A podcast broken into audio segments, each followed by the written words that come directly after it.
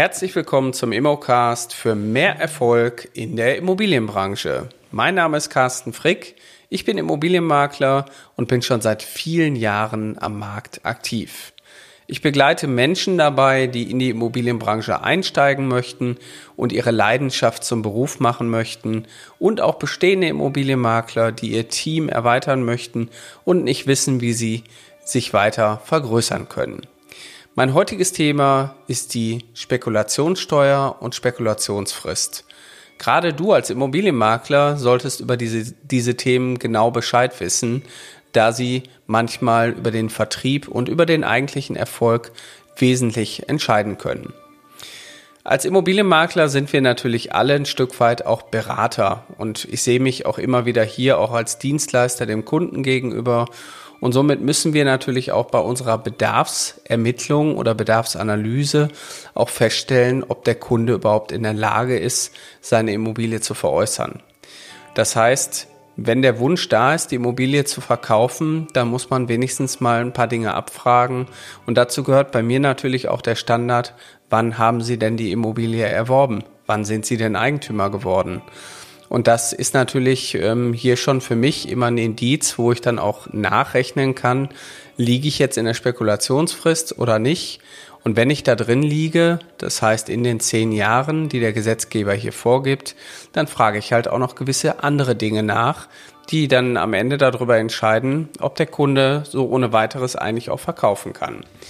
Zum Beispiel ist natürlich auch für mich äh, auch immer ein wichtiges Thema, die eigentliche Finanzierung. Das heißt, wann hat der Kunde sein Haus erworben? Dann kann ich mir in zehn Jahre Schritten schon ausrechnen, ist er noch in der Finanzierung und fragt dann natürlich auch nochmal nach, ob irgendwelche Restdarlehen auf der Immobilie sind und wie hoch die sind und wann die letzte Finanzierung abgeschlossen wurde, weil auch eine Vorfälligkeitsentschädigung, das äh, kann den kompletten Verkauf oder Vertrieb zerstören oder zerschlagen, weil es überhaupt nicht gewinnbringend für den Kunden ist. So, Spekulationssteuer, was bedeutet das eigentlich? Das heißt, wer satte Gewinne durch Immobilien machen möchte und damit spekuliert, der muss halt aufpassen, dass er nicht in diese 10-Jahresfrist reinkommt. Weil wenn man eine Immobilie fremd nutzt, sprich also nicht selber drin wohnt, dann darf man erst nach 10 Jahren die Immobilie steuerfrei verkaufen. Das ist natürlich auch der Vorteil, wenn man die Immobilie privat kauft, nämlich man hat nach zehn Jahren halt den eigentlichen Zugewinn der Marktentwicklung und kann den für sich selber einstreichen. So, hier gibt's aber ein paar Ausnahmefälle und die möchte ich heute in dieser Folge für euch einmal erläutern, damit alle auch dahingehend erstmal informiert sind. Wann fällt die Spekulationssteuer an? Also die Spekulationssteuer fällt an, wenn ein Eigentümer eine Immobilie, die er selbst nicht genutzt hat, innerhalb von zehn Jahren wieder verkauft und dabei einen Gewinn macht. Das heißt, die Immobilie hat damals 500.000 gekostet, jetzt würde sie am Markt 600.000 bringen, dann hätte man damit einen Gewinn gemacht. Wie sich das errechnet, erkläre ich gleich. Äh, weiterhin äh, wäre das Beispiel eine Immobilie innerhalb von zehn Jahren nach dem Kauf ähm, erst erbt und dann gewinnbringend verkauft. Das heißt, hier ist ähm, gerade jetzt auch bei Erbschaften, ich habe ja äh, häufiger auch mit Erbengemeinschaften zu tun, da muss man eben auch gucken, wann wurde die Immobilie vom Voreigentümer erworben. Ähm, also sprich, wann äh, fängt da die Frist an zu laufen. Da geht es jetzt nicht um die Erbschaft selber. Und ähm, da muss man eben auch nochmal einiges beachten, wenn man mit Erbengemeinschaften zu tun hat, aber dazu auch nochmal später. Ähm, so, der dritte Punkt ist eben, was ich auch schon erläutert habe, wenn man innerhalb von zehn Jahren eine Immobilie gewinnbringend verkauft und in dieser eben nur teilweise selber drin gewohnt hat, dann wird man hier auch Grunderwer äh, nicht Grunderwerbsteuer, Spekulationssteuerpflichtig. Keine Spekulationssteuer fällt dann an, wenn eine Immobilie länger als zehn Jahre im eigenen Bestand ist und im Besitz ist. Dann kann man die spekulationssteuerfrei verkaufen. Aber was auch wichtig ist, ähm, wenn man eine Immobilie selber bewohnt und mehr als zwei Jahre in der Immobilie selber gewohnt hat, dann kann man sie auch spekulationssteuerfrei verkaufen. Das würde wiederum ganz gut auf das Thema Scheidung und Trennung passen, weil man kann natürlich einem Paar, was sich nach zwei Jahren äh, feststellt, dass es nicht mehr zusammen sein möchte, ähm, dann noch auferlegen, sie möchten bitte noch die nächsten acht Jahre die Immobilie halten. Dementsprechend ähm, ist die Eigennutzung nach zwei Jahren dann eben spekulationsfrei. Ob man da wirklich Gewinne mitmacht, äh, steht auf einem anderen Blatt Papier, weil in der Regel finanzieren Paare die Immobilie, die haben mindestens zehn Jahre Bindung an die Finanzierung, haben also auch eine deutliche Vorfälligkeitsentschädigung, haben auch ähm, Anschaffungskosten gehabt wie Notar oder in dem Fall auch Provisionen für, von einem Immobilienmakler. Und ich glaube nicht, dass auch nach zwei Jahren hier dort die, der, die Veräußerung dann wirklich spekulativ interessant wäre. Außer die Immobilie wird bar gekauft und der Markt hat sich an der Stelle in zwei Jahren extremst verbessert oder die Immobilie wurde extrem günstig eingekauft. So, jetzt ähm, erstmal generell, ja, was für eine Steuer fällt denn überhaupt an? Der Begriff Spekulationssteuer ist äh, in der Regel veraltet. Gemeint ist damit die Besteuerung von Gewinnen aus privaten Veräußerungsgeschäften und das findet ihr im Paragraph 23 im Einkommensteuergesetz. So, wenn also hier Gewinne produziert werden durch, die, durch den Verkauf einer Immobilie, dann gilt immer hier der eigene Einkommensteuersatz. Ne? Also da gibt es jetzt auch keinen pauschalen Steuersatz, den man hier anrechnen kann. Manchmal war das Gerücht im, im Raume irgendwie 30 Prozent Steuern darauf. Nein, das hängt letztendlich mit eurem äh, derzeitigen Steuersatz zusammen, den ihr bezahlt und der Gewinn von der Immobilie wird dann zu euren Jahreseinkünften auf, äh, dazugerechnet und dann kann sich der Steuersatz natürlich auch nochmal nach oben hin verändern. So, ähm, ja, wann fällt eine Spekulationssteuer an? Äh, die fällt immer dann an, wenn es sich um eine nicht selbstgenutzte Immobilie handelt. Also in der Regel ist die dann vermietet, die innerhalb von zehn Jahren nach dem Erwerb veräußert wird. So, Selbstnutzer Nutzer, habe ich ja schon drüber gesprochen, die müssen halt keine Spekulationssteuer zahlen, wenn sie mindestens zwei Jahre und äh, also mindestens zwei ganze Jahre in der Immobilie verbracht haben und dort auch gemeldet waren. Allerdings muss man hier ein bisschen aufpassen, nämlich äh, wenn man vielleicht eine Immobilie erst selbst genutzt hat für mindestens zwei Jahre, ist man ja spekulationssteuerfrei. Wenn man aber dann nach der Zeit entscheidet, die Immobilie zu vermieten, gilt die ganz normale 10-Jahresfrist wieder. Und dann entfällt quasi diese Befreiung nach zwei Jahren. Das heißt, gerade wenn man sich jetzt entscheidet, ähm, ähm, aus der Immobilie auszuziehen, dann äh, muss man vielleicht mal überlegen, äh, ob man an der Stelle nicht die Immobilie verkauft äh, wenn man das eh in den nächsten Jahren vorhat, weil man sonst durch eine Fremdvermietung dadurch diese Be Befreiung nach zwei Jahren halt verwirkt. Das ist hier nochmal eine Besonderheit in der Spekulationsfrist. So, was, wie wird die Frist überhaupt berechnet? Was zählt? Äh, und das wissen viele nämlich auch nicht. Hier zählt das Datum des notariellen Kaufvertrages. Das ist maßgeblich für die Errechnung der Spekulationsfrist. Da geht es also nicht um den Eigentümerwechsel, wann er im Grundbuch eingetragen wurde, sondern ganz stumpf das Datum vom Kaufvertrag. So, wenn ihr beispielsweise aber ähm, in Immobilien wohnt, wo mehr als eine Wohnung drin ist, zum Beispiel ein Zweifamilienhaus, und ihr habt davon eine Etage selber bewohnt und die andere natürlich fremd vermietet, weil ihr steuerlich da die Vorteile nutzen wollt, dann gibt's natürlich auch für so Immobilien auch eine Regelung. Man äh, macht dann eben eine anteilige ähm, Spekulationssteuer. Zum Beispiel habt ihr 60 Prozent der Flächen in einem Haus selber bewohnt und 40 Prozent der Flächen sind vermietet. Die vermietete Fläche würde dann natürlich gezählt werden und die würde dann auch äh, unter die Spekulationssteuer fallen. Das heißt, ähm, hier wird ein Anteil gerechnet, also äh, eine sogenannte Schlüsselung.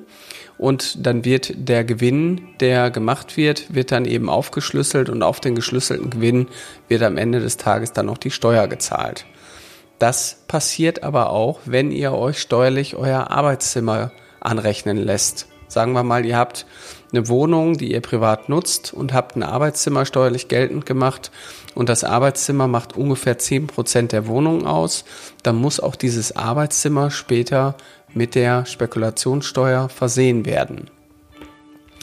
Ja, bei den geerbten Immobilien habe ich ja gesagt, da gehe ich noch mal ein bisschen näher drauf ein. Ähm, da muss man nämlich äh, bei der, man muss gegebenenfalls bei geerbten Immobilien halt auch Spekulationssteuer zahlen, weil man muss die Spekulationsfrist hier im Auge behalten, nämlich der Erblasser, also sprich der ehemalige Eigentümer, der jetzt verstorben ist, da muss man nämlich eben gucken, wann hat er die Immobilie erworben und ab dem Zeitpunkt äh, zählt dann auch die Spekulationsfrist. Das ist vielleicht dann interessant. Ich sag mal, in der Regel hat man ja bei Generat generationsübergreifenden äh, Erbschaften nicht das Thema mit den eigenen genutzten Immobilien, sondern eher mit den Immobilien, die ähm, immer wieder dazugekauft werden, dass vielleicht nochmal ein Mehrfamilienhaus dazugekauft wird oder eben äh, noch irgendwie was angeschafft wird. Und dann fallen die ein oder andere Immobilie fällt dann halt in diese Spekulationsfrist halt mit rein. Ähm, da ist natürlich der Tipp von meiner Seite, dass man die Immobilie einfach, die noch mit Spekulationssteuern versehen sind, dass man die gegebenenfalls noch im Bestand hält. Aber auch das ist immer wieder individuell zu sehen. Gerade Erbengemeinschaften stehen immer wieder vor großen Herausforderungen, weil die wollen natürlich möglichst den Gewinn äh, auch ähm, einstreichen. Und äh, bei einem größeren Immobilienvermögen fällt natürlich auch Erbschaftssteuer an. Die muss auch in irgendeiner Form auch ähm, befriedigt werden. Und dann ist es nicht äh, selten, dass man dafür dann eine oder zwei Immobilien veräußert, um die Erbschaftssteuer auch zu bezahlen. So, fällt Erbschaftssteuer, äh, Erbschaftssteuer, fällt Spekulationssteuer auch beim Verkauf von Ferienimmobilien an? Ja, da, das wird ganz normal gehandelt, wie auch mit anderen Immobilien. Das heißt, auch hier bei Ferienimmobilien gilt die 10-Jahresfrist. Das heißt, ähm, auch wenn ihr dort einen Zweitwohnsitz angemeldet habt, das heißt, das zählt dann nicht als Eigennutzung. Im, ähm, also es gibt da noch ein paar Ausnahmen, aber die will ich jetzt hier auch nicht im Detail nochmal erläutern. Ich denke mal, man sollte sich nur im Klaren sein, wenn ich jetzt mein äh, Ferienhaus auf Sylt habe oder auf Norderney ähm, und dort einen Zweitwohnsitz angemeldet habe, dann habe ich nicht automatisch hier die ähm, Eigennutzung und die Befreiung der äh, Spekulationsfrist. So. Ähm, dann haben wir noch äh, das Thema, wenn ihr Gewerbetreibender seid, dann ist es ja manchmal so, dass eine, ein Unternehmen auch eigene Immobilien hat. Also sagen wir mal, ihr habt ein Firmengebäude oder ihr habt irgendwelche Häuser, die das Unternehmen angeschafft hat. Und ähm, gerade wenn man so ein Unternehmen dann irgendwann auflöst, dann überführt man diese ähm, gegebenenfalls diese Immobilien auch in den Privatbesitz. Und hier fällt nämlich dann bei der Überführung, da zählt nämlich der Tag der Überführung, dann fängt hier auch die 10-Jahresfrist wieder an zu laufen. Das heißt, wenn ihr irgendwie einen Unternehmer habt, den ihr beratet, der sagt, ja, die Immobilie haben wir seit 30 Jahren im Firmenbesitz und die ist mittlerweile überschrieben auf mich privat, die will ich jetzt veräußern, dann ist hier maßgeblich, wann wurde denn die Immobilie eigentlich überführt? Wie ist das richtige Datum der Überführung? So, wie kann ich jetzt überhaupt den, äh, beim Verkauf ähm, den, die Steuerlast irgendwie mindern und was ist überhaupt die Steuerlast, die hier zu berechnen ist? Und ähm, dazu muss man sagen, dass äh, ja die Spekulationsfrist, jetzt erstmal grob gesagt, ähm, da wird ja der Zugewinn, sage ich jetzt mal, also der, die Differenz zwischen alten Kaufpreis und neuen Verkaufspreis, die wird genommen und das wird hier als Gewinn erstmal grob äh, geltend gemacht. Aber was wäre, wenn ihr die Immobilie gar nicht mit Gewinnen verkauft, sondern gegebenenfalls mit Verlusten verkauft? Dann können diese Verluste nämlich auch steuerlich geltend gemacht werden. Allerdings können die Verluste nicht vom aktiven Einkommen, also von der aktiven Steuer einfach abgezogen werden, sondern die Verluste können nur mit Gewinnen verrechnet werden. Das bedeutet, Ihr, ähm, das ist ähnlich wie in der Selbstständigkeit, wenn ihr einen Verlustvortrag habt, den könnt ihr auch nur wiederum mit anderen Gewinnen verrechnen. Das heißt, wenn ihr in dem Jahr auch Gewinne habt, die ihr noch steuerlich verrechnen müsst oder Einnahmen aus Vermietung und Verpachtung, kann man diese, diese dann damit auch verrechnen. Das heißt, äh, auch Verluste sind äh, rückwärts wieder zu sehen, äh, steuerlich zu honorieren für euch. So, wie berechnet man eigentlich die Spekulationsfrist, äh, Spekulationssteuer? So, es soll jetzt kein Steuerseminar hier werden, soll auch keine Steuerberatung werden, aber ich finde, ähm, ich habe mich hier ein bisschen eingearbeitet und ich selber hatte auch viele Jahre immer ein falsches Bild davon und ich glaube, dass es für euch da draußen extrem wichtig ist, einfach mal zu wissen, wie errechnet sich das Thema. So, bei der Berechnung von der Spekulationssteuer ist nämlich auch die AFA, das heißt die Abschreibung der Immobilie, die wird quasi rückabgewickelt. Das heißt, wenn ihr, ich sag mal, normales Gebäude kauft und keine Denkmalimmobilie habt, dann habt ihr in der Regel eine AFA von zwei Prozent. Das heißt, das Gebäude wird über 50 Jahre abgeschrieben. Und man hat halt die Möglichkeit, jedes Jahr diese Abschreibung geltend zu machen. Gerade jetzt bei fremdgenutzten Immobilien kann man die dann gegen die Einnahmen rechnen. So, und wenn ich natürlich jetzt schon fünf Jahre lang mein Gebäude abgeschrieben habe, dann habe ich ja dadurch ähm, Vorteile gehabt, steuerliche, und die werden quasi bei der, äh, wenn man in der Spekulationsfrist verkauft, werden die wieder gegengerechnet. Das heißt, die werden wieder abgezogen. So, und ich mache jetzt mal ein Beispiel. Ähm, ihr habt zum Beispiel eine Immobilie, die 500.000 Euro kostet und ähm, ihr habt die Immobilie gekauft und habt äh, am Anfang noch ein paar ähm, Herstellungskosten gehabt von 20.000, habt noch Nebenkosten gehabt, sowie Notar- und Grunderwerbsteuer von 50.000, dann hätte man erstmal Kosten von 570.000. Allerdings habt ihr in der ganzen Zeit schon eine AFA in Anspruch genommen von 40.000 und die wird jetzt davon wieder abgezogen. Das heißt, von den 570 ziehen sich dann 40.000 ab und somit bleiben 530 als Herstellungs- oder Kaufkosten stehen. Und ähm, dann guckt man eben, was waren die Verkaufskosten, also der Verkaufserlös. Und der Verkaufserlös hier sind in dem Fall 620.000 Euro als Beispiel.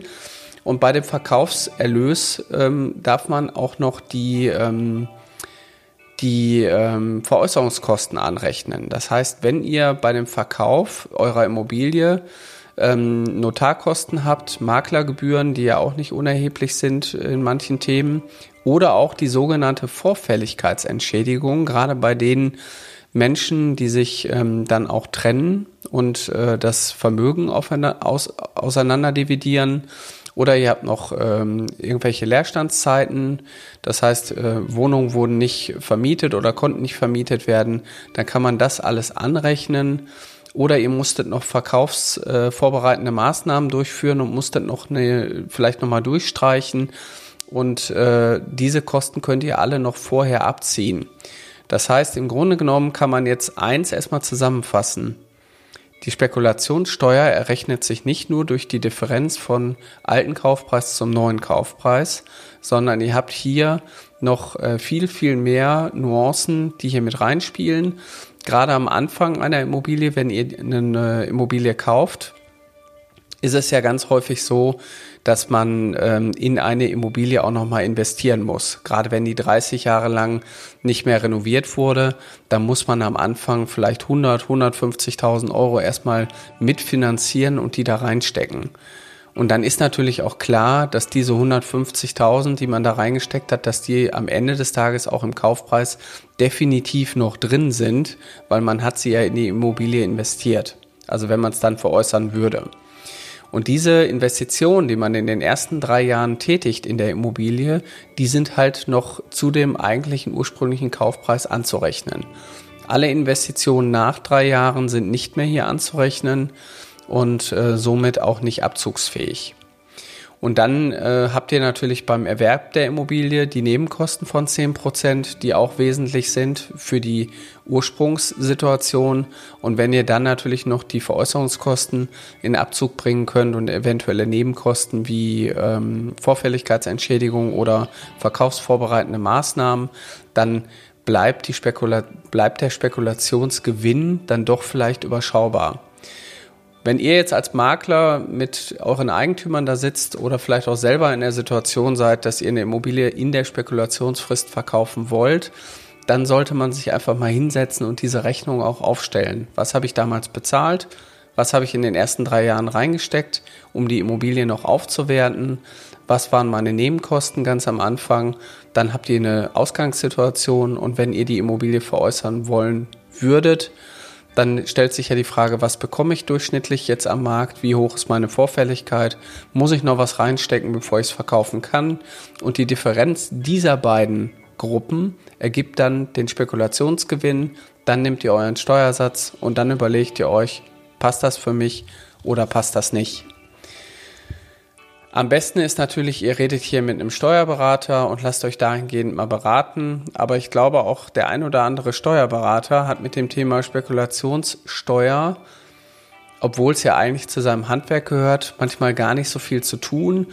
Deswegen empfehle ich immer, geht zu einem Steuerberater, der sich auch mit Immobilien auskennt, weil Steuerberater ist nicht immer gleich Steuerberater.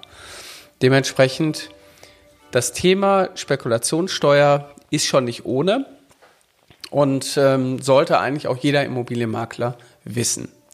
Wenn ihr aber auch noch mehr wissen wollt und in die Immobilienbranche einsteigen wollt oder eben schon bestehende Makler seid und sagt, ich will mich noch irgendwie weiterentwickeln, dann vereinbart doch einfach mal mit uns ein Strategiegespräch. Wir begleiten euch nämlich bei eurem Erfolg mit unserem Erfolgssystem und ihr könnt unter www.mein-makler.com slash Ausbildung, dort findet ihr ein Kontaktformular, das füllt ihr einfach aus und dann nehmen wir Kontakt mit euch auf, um mit euch persönlich ein Strategiegespräch zu führen und eure persönliche Strategie schon im ersten Gespräch festzulegen. Also, Ganz einfach unter www.mein-makler.com slash Ausbildung das Kontaktformular ausfüllen, dann nehmen wir Kontakt mit euch auf und ich werde mit euch dann ein Strategiegespräch führen. Also ich freue mich drauf, füllt es einfach aus. Bis bald, gute Geschäfte und viel Erfolg in der Immobilienbranche, euer Carsten Frick.